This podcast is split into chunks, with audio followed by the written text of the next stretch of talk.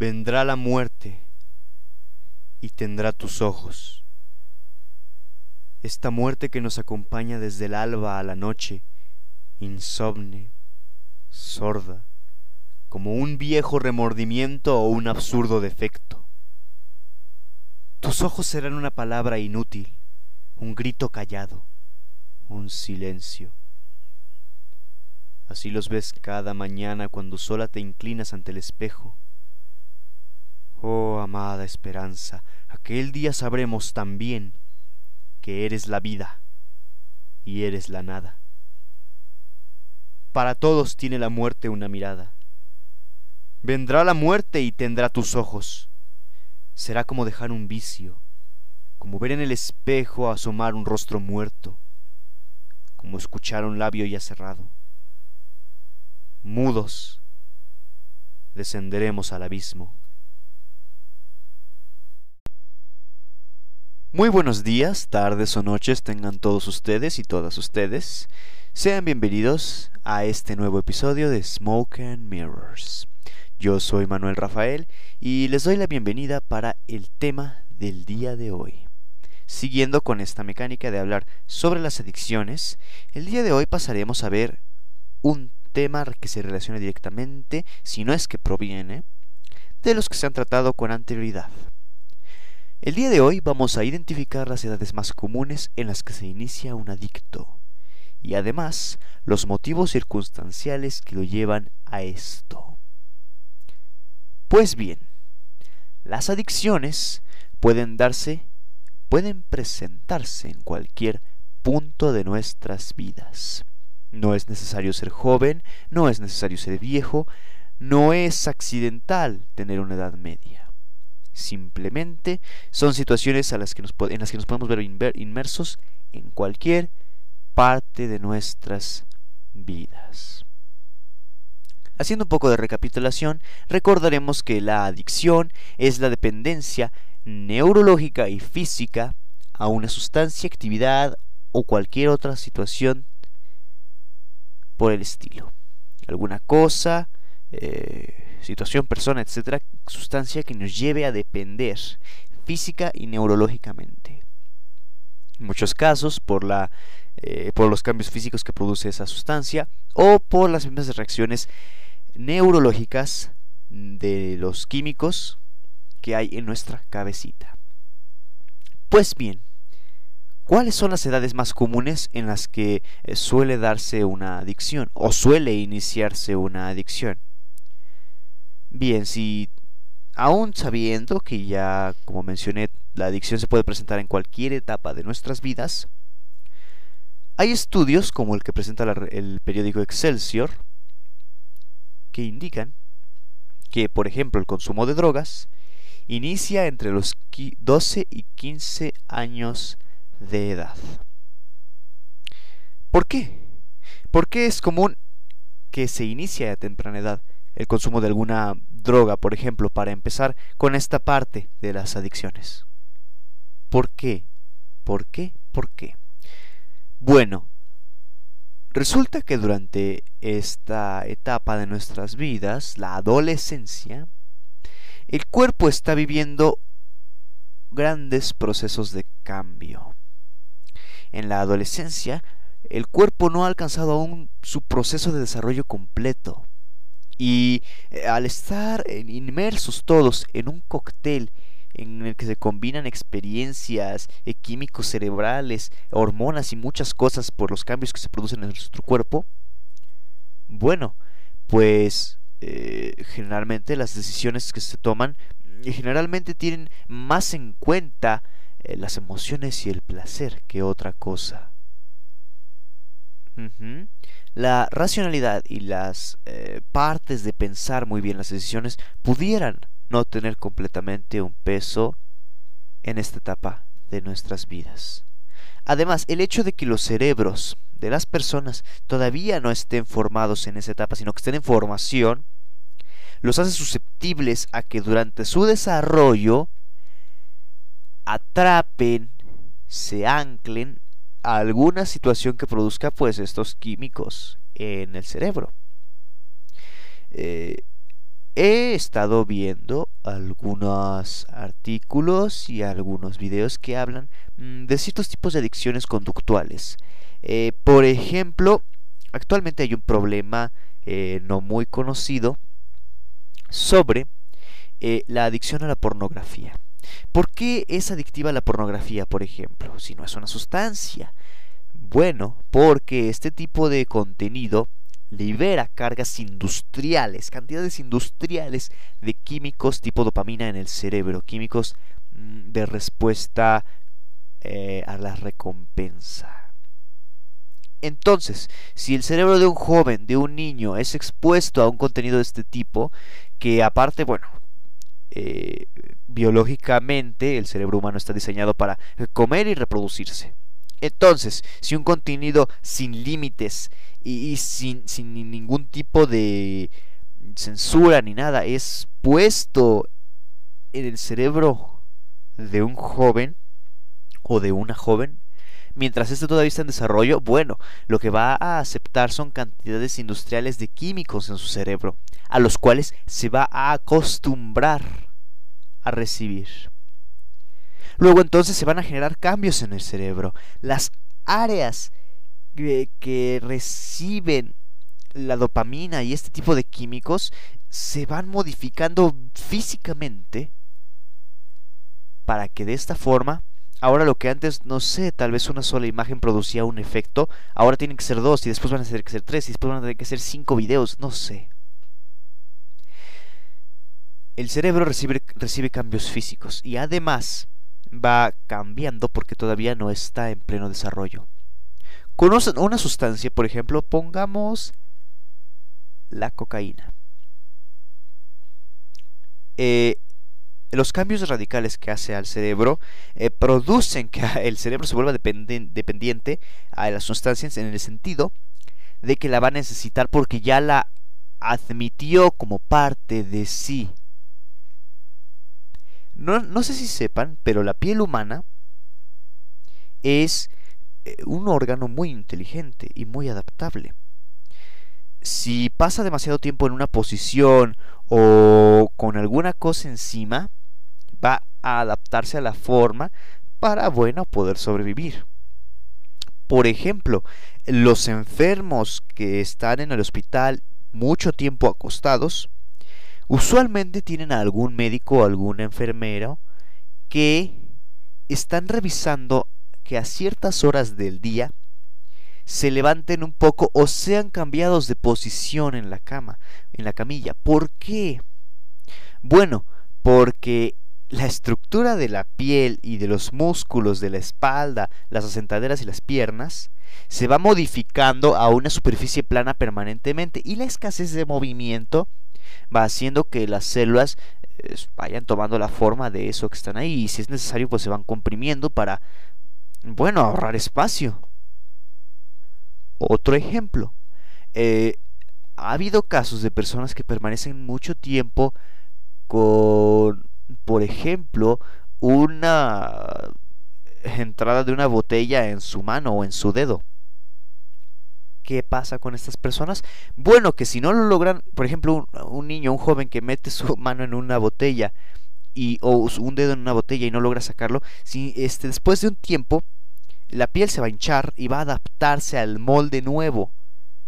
Luego entonces va a ser difícil quitar ese objeto porque la piel ya se adaptó, ya lo hizo parte de sí y en muchos casos incluso la piel empieza a deformarse para cubrir de piel esa nueva cosa que está entrando y a la que se tuvo que adaptar. Bueno, si esto pasa en la piel, ¿qué no va a pasar con el cerebro? Si, bueno, se están recibiendo constantemente cargas de algún químico o alguna sustancia, eh, básicamente lo que va a obligarse al cerebro es a adaptarla y adaptarse a sí mismo a estarla recibiendo, aumentando o disminuyendo eh, ciertas zonas de su anatomía.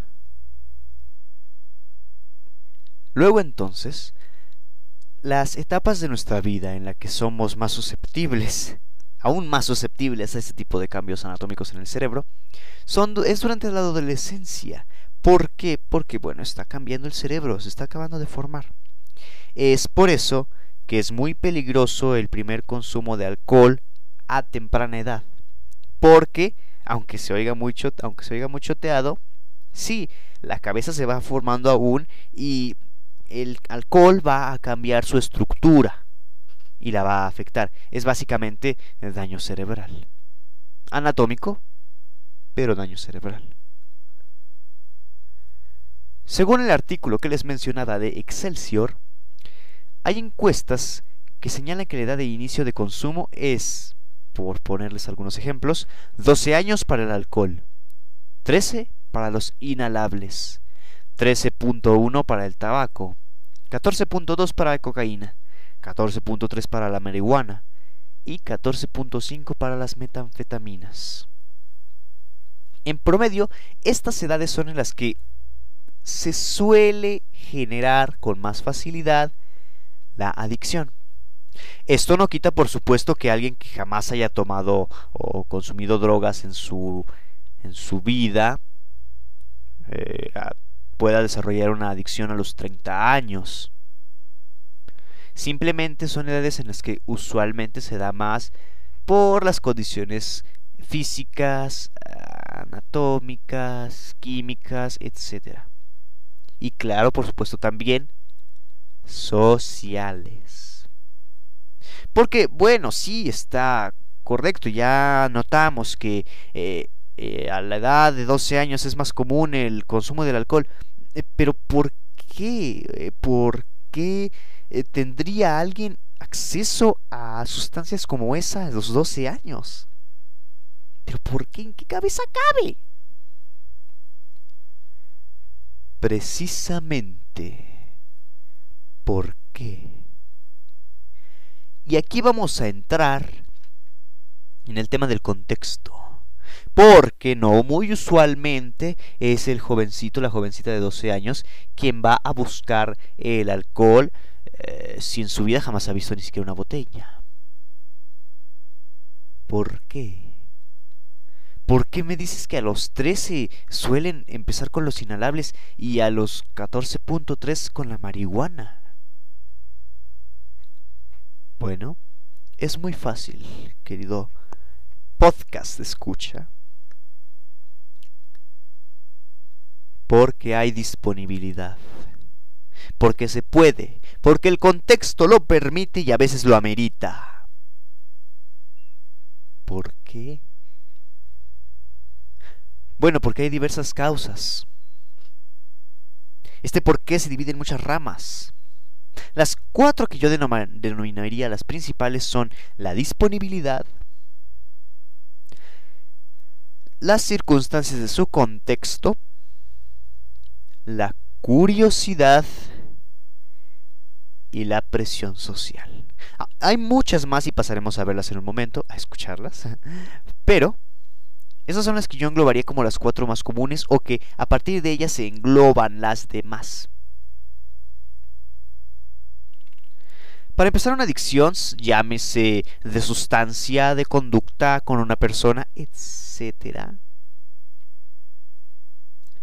Hay diversos contextos, diversas circunstancias que llevan a... Pasemos con la número uno, la curiosidad. ¿Curiosidad? ¿por qué yo tendría curiosidad mm, de, de, de, tomar algo que me dicen en tantos anuncios que es malo y que me va a matar? Bueno, porque así como hay anuncios que ofrecen la verdad o la mentira o no sé qué de que te va a matar, también hay muchos que lucran con venderte que es lo mejor del planeta. alguien genera curiosidad porque hay algo en su entorno. Nuestros antepasados no prendieron el fuego así porque sí. Lo vieron en algún lado y quisieron replicarlo. O al estar sacando chispas o algo, surgió y entonces lo ocuparon. Porque estaba ahí y les dio curiosidad. Un niño no va a estar destilando alcohol en su casa por curiosidad. No. Porque de repente se le ocurrió, oh, si mezclo este tipo de cebada con esto y hago este proceso, no. No, no, no, no, no. La curiosidad sale de querer saber qué hay detrás de algo que ya se ve en tu entorno, de salir de nuestro profundo océano de ignorancia, como diría Lovecraft.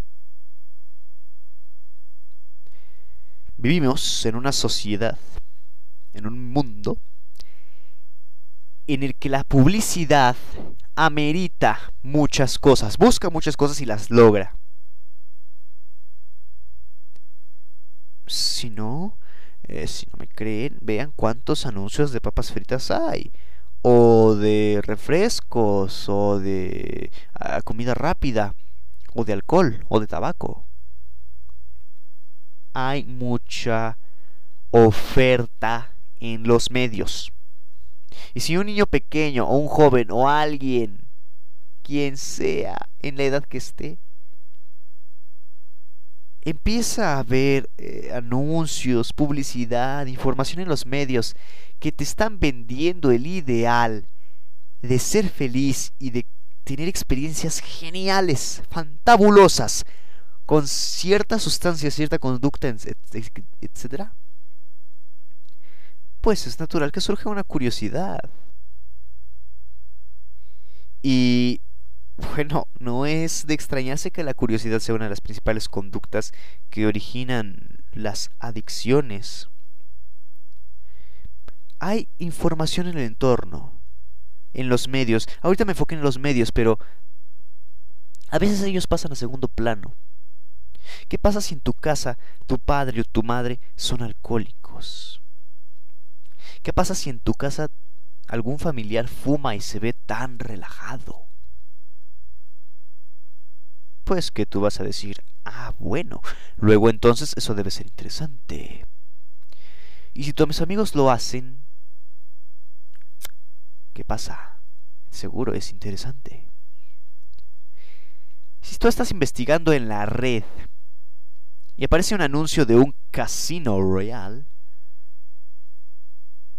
¿qué es esto? ¿Por qué hay tantos colores, tanta cosa que se ve viva y feliz?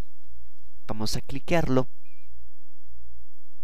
Oh, qué cosa tan más sorprendente. Y ahí empieza, puede, puede, puede empezar todo, depende, todo es relativo.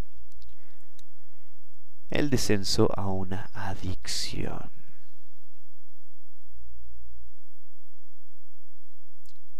Segunda circunstancia, vivencias traumáticas o con alto contenido emocional.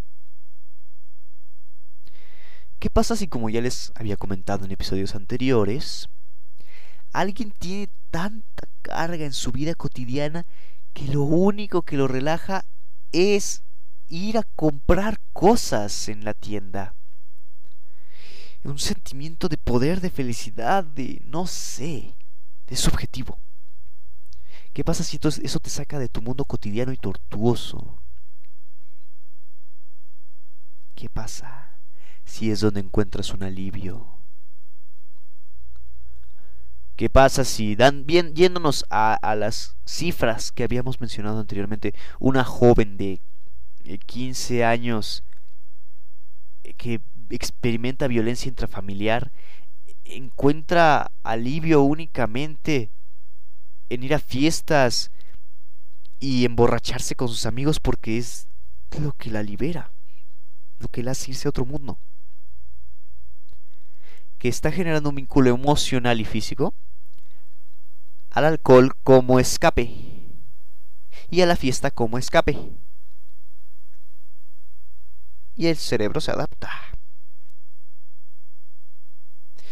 Si han leído Brave New World, Un Mundo Feliz de Aldous, Huxley, se plantea que en una sociedad en la que los humanos son creados a través de tubos químicos, tubos de ensayo y embriones y, y artefactos completamente artificiales, alguien tendría que definir las clases sociales y cómo se diferenciarían. Y lo que propone Huxley en su libro es que cuando nacen, los individuos de cierto tipo son expuestos a experiencias traumáticas que los ahuyenten de ciertas cosas y experiencias geniales que los acerquen a otras. Por ejemplo, si nace un individuo en ese libro de clase A que está destinado a ser líder, emprendedor, gobernante y con mentalidad de tiburón, es puesto a recibir estímulos muy buenos y en los que vea cosas como el capitalismo, el consumismo, el dinero como un atractivo. Tal vez ahí recibía musiquita o se sentía feliz mediante un estímulo. ¿Qué pasa si nace un individuo de clase C que está destinado a ser un obrero y nunca salir de su planta de trabajo y ni siquiera tener aspiraciones de ascender? Pone un ejemplo muy curioso Huxley. Cuando nacen los bebés, los dejan en unos cuartos donde les permiten acercarse a flores, macetas, juguetes, cosas que generalmente son atractivas y de disfrute de la vida cotidiana. Relajarte tantito. Y cuando los bebés los están experimentando, soltaban en el cuarto explosiones y fuego y cosas muy estruendosas que traumatizaban a los bebés.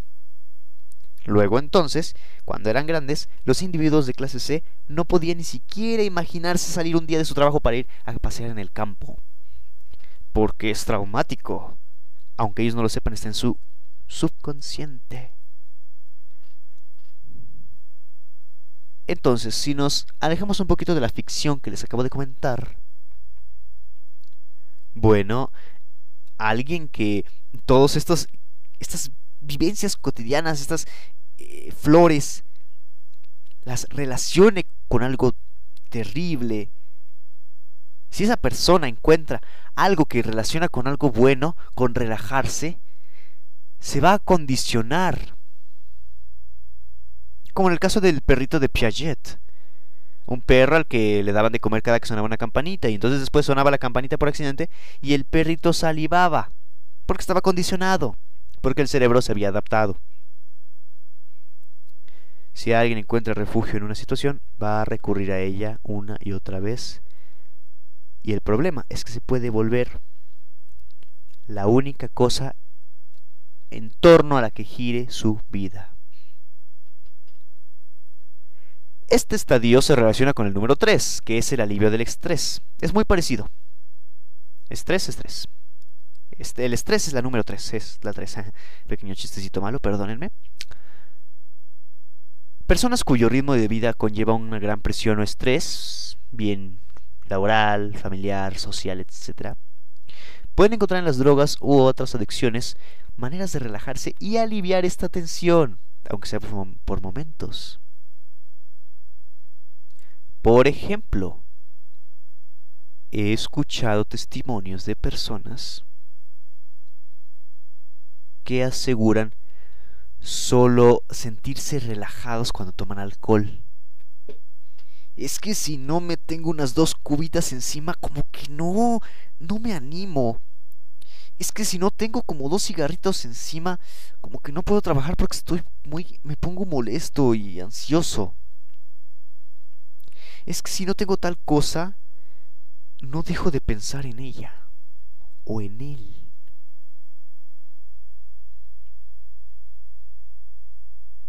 volvemos a lo mismo. Es un refugio y empieza la vida a girar en torno a ese refugio.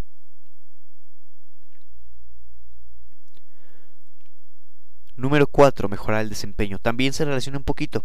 Hay quienes recurren al consumo de algún tipo de sustancia o estupefaciente eh, o conducta lo que sea para intentar mejorar su rendimiento. El falso mito de que para tener inspiración artística tienes que meterte alguna cosa o algún ácido o alguna sustancia alucinógena.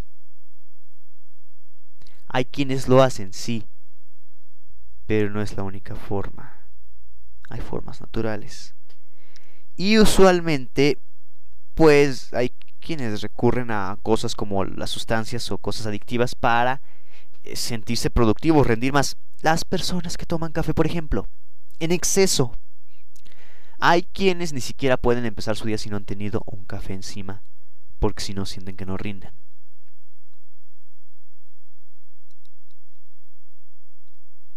Número 5. Falta de motivación y objetivos. Son numerosos los casos de drogadicción, de personas que no encuentran ningún tipo de motivación, sentido en su vida. Y buscan en las drogas la experimentación de sensaciones agradables o euforia. Por ejemplo, volviendo un poco a, caso de artistas que dicen escribir canciones, por ejemplo, únicamente cuando están bajo influjos de drogas. Es que necesito sentir ese viaje para poder sacar imágenes y generar cosas. Un nivel menor todavía, pero ya es malo. ¿Qué pasa cuando esa falta de motivación a objetivos es concretada únicamente con la droga? Las personas cuya vida ya ha sido arruinada por las drogas y aunque no las quieran consumir necesitan esa sustancia para sobrevivir porque su vida ya no gira en torno a nada más, lo han perdido todo. Es que yo lo quiero dejar, pero es que si lo dejo no voy a tener a nadie y cuando lo, fumo al menos siento que tengo aquí un amigo conmigo.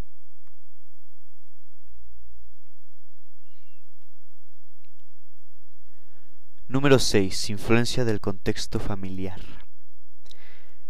Entornos familiares inestables en los que uno o ambos padres son drogadictos o tienen eh, familiares que facilitan el consumo de drogas o incluso que los incitan. En México es muy común que los mismos padres, está normalizadísimo, que los mismos padres les ofrezcan la adicción a los hijos. Es que prefiero que bebas aquí con nosotros y no a mis espaldas. Y entonces son quienes incitan al hijo que se tome su primera cerveza, a la hija que se tome su primera cuba, etc. Les van heredando su adicción.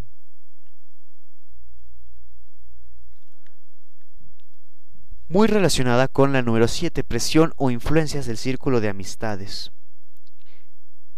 En un artículo español se decía que es usual que los jóvenes en grado, aquí en México equivalente a la secundaria, nuevamente 12 a 15 años, entren en adicciones fácilmente porque hay un círculo de personas en las que es común consumirlas. Tal vez por querer pertenecer a un grupo de personas, por quererse sentir importantes, pónganle el nombre que sea. Cuando hay lugares con fiestas o reuniones privadas o ese tipo de cosas entre jóvenes, no es raro que empiece a circular la droga, por ejemplo, y haya una presión por parte de para consumir. Otro ejemplo.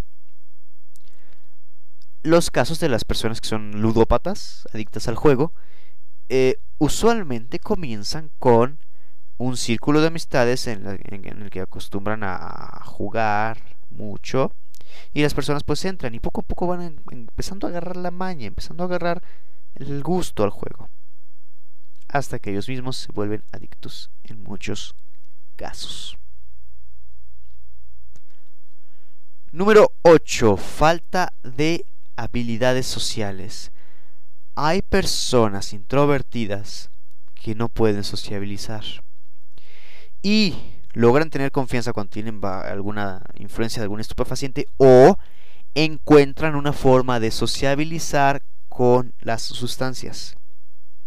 Por ejemplo, los que beben por consumir. Es que yo bebo porque ah, este nos juntamos para beber porque así nos podemos relacionar mejor. Es que yo bebo porque ellos beben y así puedo entrar en su mundo. Y poco a poco se va desvinculando de la bebida con la relación afectuosa entre amistades y termina siendo únicamente lo importante la bebida. 9. Imitación por admiración. Eh, algunas personas que quieren imitar eh, conductas de, de, otras personalidades o incluso de personajes ficticios. Eh, ahorita que mencionábamos el hecho de que son entre 12 y 15 años que se da la adicción más común, pues eh, no sé si sepan, pero en muchos videojuegos y películas dirigidas a este público está ya prohibido el uso de drogas, alcohol, tabaco eh, en sus personajes. Mm, por ejemplo, en los años 20, en los años 60, encontrábamos caricaturas tipo Tommy Jerry en las que se veía fumando un cigarro, incluso haciendo publicidad de las cigarrerías. Pero ya no se puede encontrar eso, porque incita a los menores a consumir. Número 10. Problemas con el sueño. Hay quienes comienzan a consumir fármacos o compuestos relajantes que les ayuden a dormir. Y poco a poco se puede llegar a un punto en el que es que no puedo dormir si no tengo esta sustancia. Va por un problema neurológico físico, pero es potencialmente adictivo. Mismo caso que con la prescripción médica de este, alguna sustancia. Los que se automedican a veces pueden generar cierta dependencia. No es raro, no es raro que algún un cierto tipo de metanfetaminas que era recetada por los médicos libremente para algunos dolores se volviera una adicción común en los Estados Unidos en los años 80 y que poco a poco mientras el gobierno se daba cuenta y empezó a limitar esto las personas tuvieron que recurrir a otras sustancias ilegales para recubrir lo que les generaba ese medicamento que era de venta libre en las farmacias. Por algo también se les llama droguerías. Nos venden drogas, solo que controladas. Pero todo es potencialmente adictivo. Tenemos también el caso de los factores genéticos. Según algunos estudios, hay una ligera inclinación biológica y física a presentar cierta adicción. Algunos estudios realizados con gemelos han encontrado evidencias de que hay cierta relación parcial entre drogadicción y genética. Hay quienes dicen es que tiene una personalidad dependiente. Tiende a hallarse dependiendo de algo, persona, sustancia, cosa, etc. Finalmente, lo que ya hemos mencionado previamente aquí en el podcast, mecanismos neuroquímicos. Volver a experimentar las sensaciones agradables que se sintieron durante el primer consumo. El primer consumo es la clave. Es como el primer beso. Cuando tú sientes atracción por una persona, puede pasar todas las barreras del mundo. Gustos similares, aficiones, metas, etc. Incluso las feromonas tienen un olor agradable esa persona para ti. Pero aún todo eso se somete entre la prueba final del primer beso. Si ese primer beso, ese intercambio directo de químicos, eh, sustancias, etcétera, etcétera, de cada uno, ese choque de mundos, no es agradable, ese primer beso, si no es agradable, no va a prosperar eso. Porque no son compatibles, por así decirlo. Si prospera, voilà, potencialmente una relación. Con las drogas, personas, sustancias y situaciones es lo mismo. Es un secreto a voces que en los casinos, cuando juegas por primera vez, casi te dejan ganar. Va a ser una racha de ganador, ganador, ganador, ganador, ganador, ganador, ganador, ganador, hasta que te empiezan a hacer perder. ¿Por qué los primeros ganas? Bueno, porque te atrapan con eso. Si la primera experiencia es buena, oh, y si vuelvo a tratar, oh, y si vuelvo a tratar, con las sustancias es más feo. El primer consumo de alcohol fue bueno, entonces al siguiente se busca generar la misma experiencia que se generó con el primer consumo. Ese mismo derroche químico, pero ya no se logra. Y se recurre a tomar una dosis más alta, porque así seguramente lo lograré. Entonces el cerebro se va sobreestimulando. Las áreas dedicadas al placer se van deformando.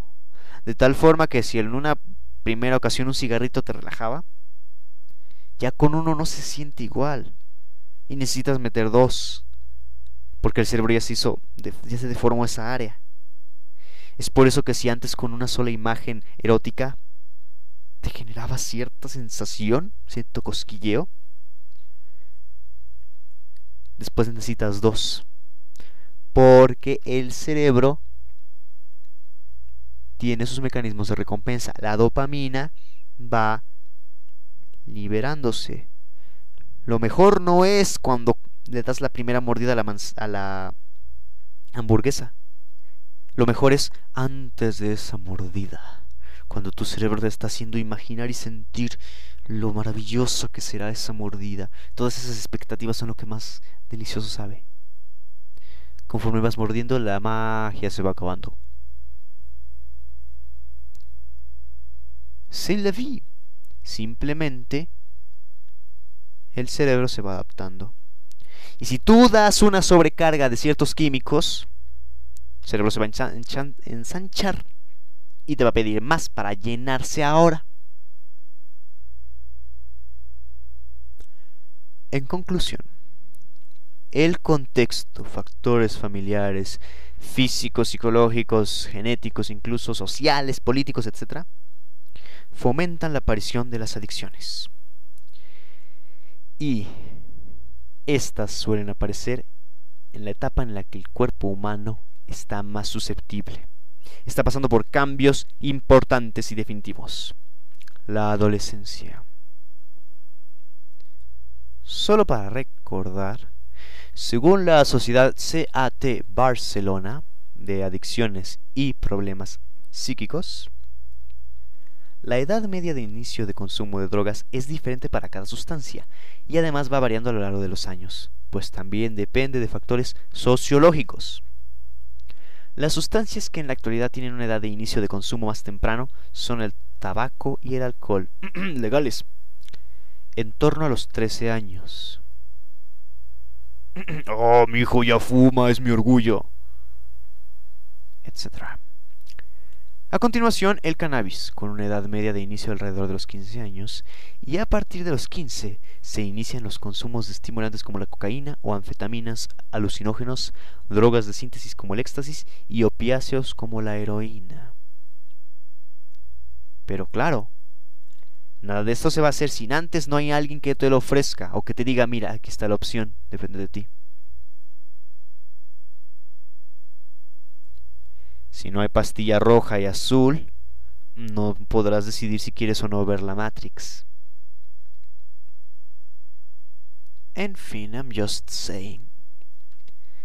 En conclusión, las adicciones se producen generalmente en esta etapa porque hay mayor susceptibilidad cerebral. Pero la causa principal, yo diría, es el contexto, el por qué y no el cómo.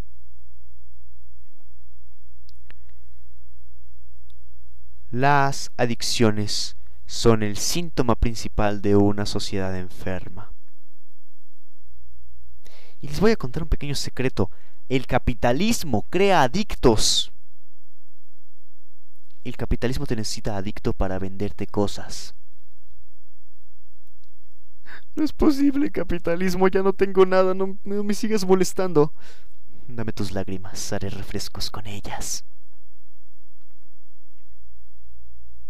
Como mencionaba al principio, cantidades industriales y hasta ofensivas de mercadotecnia nos invaden a diario. Comerciales de cervezas, de comidas, de azúcares, de refinados, etc. Se lucra con el que depende porque le puedes estar vendiendo. No es casualidad que muchos que son adictos a las sustancias terminen también vendiéndolas para poder solventar los gastos de su adicción. El capitalismo de forma sutil crea adictos. Genera curiosidad, genera la disponibilidad, genera muchas cosas.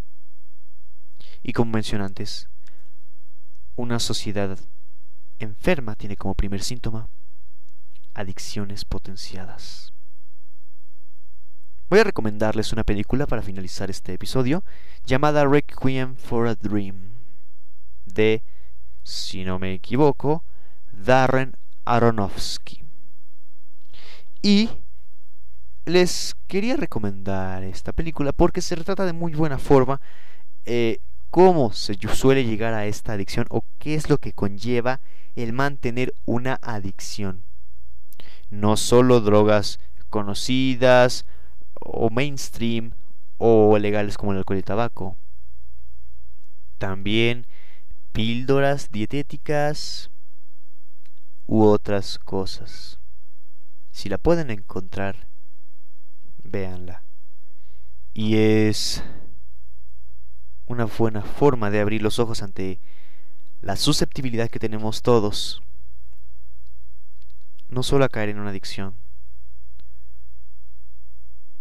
sino a tener la oportunidad de entrar en ellas.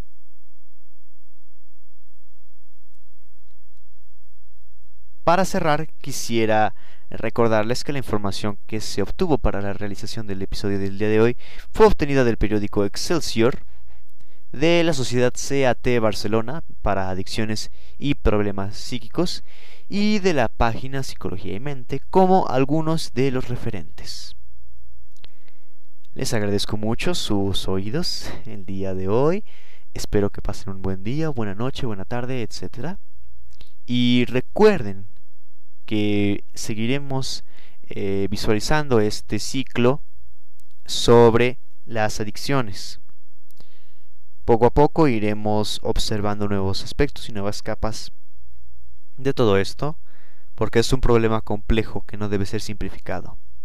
Es un nudo gordiano que no puede ser roto por la espada de Carlo de Carlo Magno, perdónenme, de Alejandro Magno, porque eso sería una salida fácil y los problemas difíciles, complejos, requieren no soluciones fáciles, requieren atención y apoyo. Muchas gracias por su paciencia, por haberme acompañado. Mi nombre es Manuel Rafael y los invito a esperar el siguiente episodio de Smoke and Mirrors. Me despido por el día de hoy, les agradezco y les recuerdo que el humo y los espejos son formas en que se suele defraudar a nuestra realidad y debemos aprender a identificarlos. Buenas noches.